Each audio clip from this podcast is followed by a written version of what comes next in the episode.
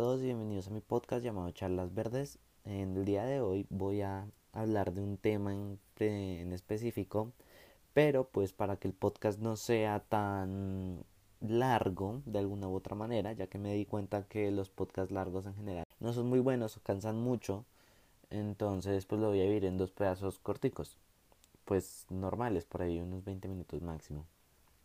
Y pues el tema que voy a tratar, como ya lo ven en el título, son los tabúes del siglo XXI. Digamos que este tema tiene una muy amplia zona de estudio o de evaluar, ya que pues a pesar de que estamos en una sociedad completamente amplia, completamente libre y completamente cambiante y globalizada, digamos que de alguna u otra manera hay muchas cosas que de otras comunidades que no se aceptan y no por problemas morales, sino porque simplemente, no sé, la gente no está propuesto a, a enfrentar esto, ¿no? Entonces que de alguna u otra manera, pues simplemente no, no lo aprobamos.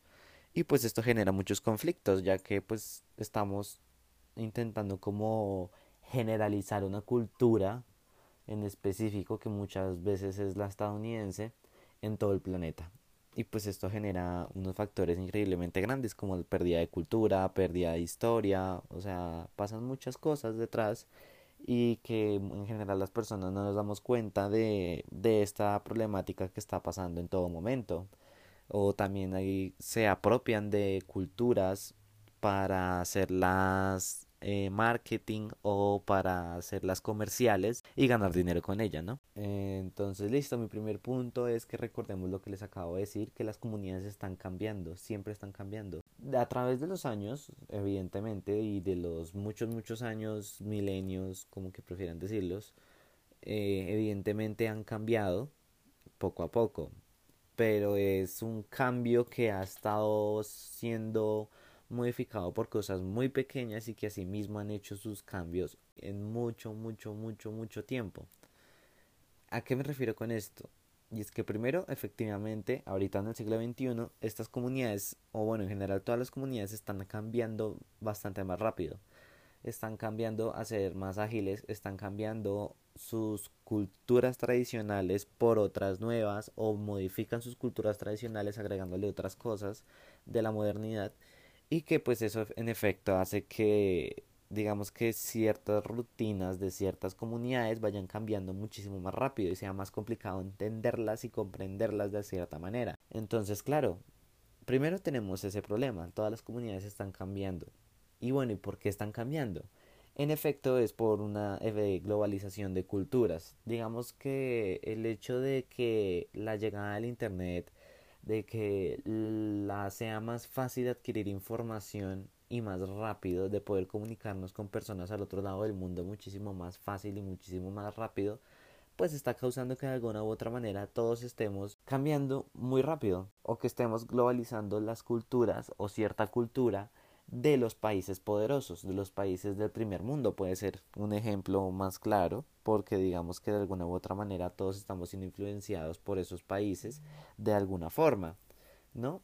Entonces, claro, eso está generando que muchas veces se decida adoptar o que les parezca más fácil adoptar las culturas de esos países del primer mundo en lugar de seguir con las propias y pues eso se está causando una pérdida de cultura y una pérdida de historia increíblemente grande. No me refiero a ningún país en específico, en realidad esto está pasando en todo lado. Un ejemplo que puede ser, digamos aquí en Colombia se nota mucho que aunque a pesar de todo aquí en Colombia se han mantenido ciertas culturas, digamos la cultura de las canciones de hace mucho tiempo, aquí en realidad todavía hay, muchas personas que les gusta mucho este tipo de música, esta música propia de, de nuestro país. Pero evidentemente las nuevas generaciones, lo que está sucediendo ahorita es eso, las nuevas generaciones están es dejando de lado esa cultura y apropiándose de una cultura como la es la estadounidense, la japonesa, la europea y pues claro, esto está generando una pérdida de cultura en todo el país. Aunque de nuevo aquí en Colombia no se nota mucho, ya que pues digamos que aquí en Colombia también hay muchos hay muchas zonas que son muy rurales y no alcanza a llegar como ese impacto internacional que sí se ve bastante digamos en una ciudad como Bogotá o como Medellín que estamos constantemente conectados al internet, estamos constantemente buscando información, buscando en YouTube, consumiendo contenido multimedia, mientras que digamos que en varios pueblitos o zonas alejadas, pues evidentemente esto no se da, sino que se siguen teniendo las mismas costumbres, lo que siempre han estado viviendo. Y pues evidentemente, como no conocen otras cosas, digamos que están felices con lo que ellos conocen. Entonces, eso es uno de los factores. La globalización de culturas entonces está cambiando que pues estas cosas fueran en algunos países evidentemente que sí se fueran perdiendo y en otros lo que pasa es algo diferente y es que en este caso no se modifica como tal la cultura, o sea, no se reemplaza como tal la cultura del país por otra, sino lo que hacen es que se llegan a adoptar ciertas partes de esa cultura extranjera que llega a ese país. ¿Cómo me explico? Y pues es que claro, digamos hay países en donde se han podido adoptar de alguna u otra manera culturas de otros países, pero tampoco dejan la suya. Un ejemplo, según lo que yo conozco, un ejemplo puede ser Oriente, específicamente lo que es China y Japón, un ejemplo así como claro. Eh, estos dos países generalmente tienen una muy fuerte influencia estadounidense. En el caso de Japón, y en el caso de China está digamos que bastante internacionada por el hecho de que allá es donde se fabrican todas las piezas del mundo prácticamente. Y pues en este caso se puede ver en diferentes partes de Japón como en las grandes ciudades y que de alguna u otra manera pues están siendo influenciadas pero no del todo, porque igual digamos que esos países no dejan su cultura tradicional respecto a religión, respecto a historia, respecto a artistas, respecto a todo este tipo de cosas, ¿no?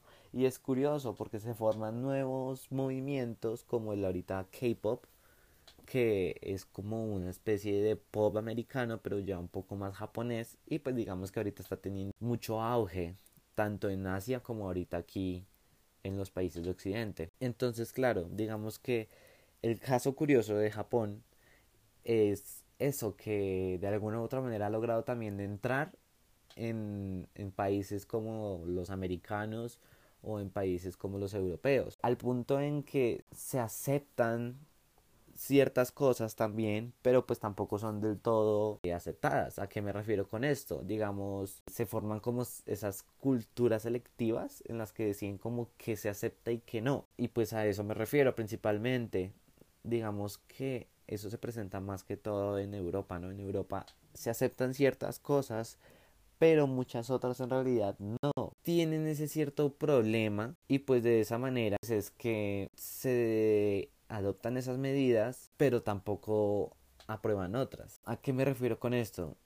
Y pues es que claro, hay culturas como la India, por ejemplo, que en países como Sudamérica no han podido o llegar de manera concreta y dura y pues de alguna u otra manera como que no se ha logrado como penetrar en la cultura de nuestros países. ¿Qué tan bueno, qué tan malo es? La verdad no lo sé, pues porque en efecto que una cultura entre en otra cultura no, no necesariamente es malo mientras no se esté generalizando todas las culturas. Que ese es el problema, digamos que en muchos países también se tapan ciertas sociedades y ciertas culturas de otros países con tal de que no suceda esto, de que las mismas personas decidan cómo abandonar su cultura, su historia y la cambien por otros, por otros factores.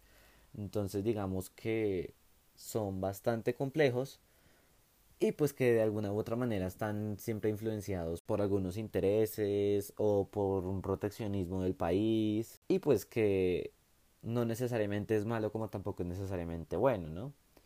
Y pues claro, teniendo en cuenta toda esta situación de comunidades, las decisiones que toman, las culturas que se adoptan, digamos que aquí entran también las sociedades que han sido muchas veces relegadas como puede ser la comunidad negra en Estados Unidos, que muchas veces es fuertemente agredida y toda esta situación, como también lo puede ser la comunidad LGBT, como, bueno, como muchos otros factores, otras, otras comunidades que están fuertemente, que han sido fuertemente acosadas en varios países y que pues evidentemente esto también influye en la cultura del país, por decirlo así. Y pues es que claro, estamos siendo selectivos con las cosas que nosotros aceptamos y con las cosas que no. ¿A qué me refiero con esto? Digamos aquí en Colombia es curiosa la situación porque digamos que legalmente hablando se acepta la comunidad LGBT y, y como tal se debería hacerlo, pero nosotros como sociedad, las personas en general, no lo aceptan. Lo cual es curioso porque se supone que somos un país de libre albedrío, que podemos hacer lo que nosotros podamos porque pues a fin de cuentas es un país libre y de libres ideas. Pero pues en este caso no está siendo así con la comunidad LGBT. En este caso pues constantemente los agreden y estas situaciones que pues evidentemente no son buenas, que dejan mucho de que pensar de nosotros como sociedad en general, que somos muy, muy, muy reacios a aceptar cosas nuevas, somos muy reacios a eso. Y pues claro, eso en general no, no trae buenas cosas, porque a fin de cuentas estamos en un mundo globalizado en el que siempre vamos a traer nuevas, van a traer nuevas ideas, nuevas formas de vivir, nuevas tecnologías que nos conectan más con el resto del mundo y pues a fin de cuentas el que no esté globalizado pues no prospera de alguna u otra manera. Y pues digamos que ese sería el primer punto o lo considero no sé como una introducción o sí, algo más o menos así a, a este tema. Ya en la segunda parte hablaré más concretamente de un tema en específico y, ya, eso era todo lo que les quería decir por el día de hoy. Entonces, estos son los tabúes de nuestro siglo, cosas que nosotros no aceptamos, pero que son pensamientos de, de hace muchos años, de hace muchos, muchos años y que nosotros tenemos que cambiar de alguna u otra manera. Y pues ya, eso era todo lo que les, les quería decir por el día de hoy. Recuerden seguirme en mis redes sociales como arroba charlas verdes en Instagram, como arroba Felipe Rayal Piso Puerto 6 en Twitter y como Felipe Puerto en mi página de Facebook. Recuerden dejar un comentario lo que les parezca, los que, lo que les guste lo que no les guste. Estamos aquí para formarnos juntos como comunidad. Y nada, eso era todo lo que les quería decir. Nos vemos en otro episodio. Chao.